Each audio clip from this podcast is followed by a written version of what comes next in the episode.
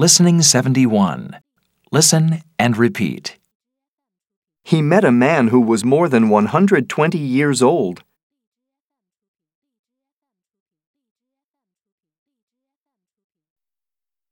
He met a man that was more than 120 years old.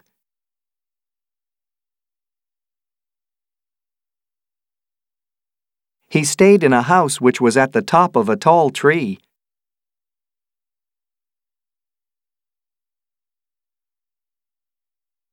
He stayed in a house that was at the top of a tall tree.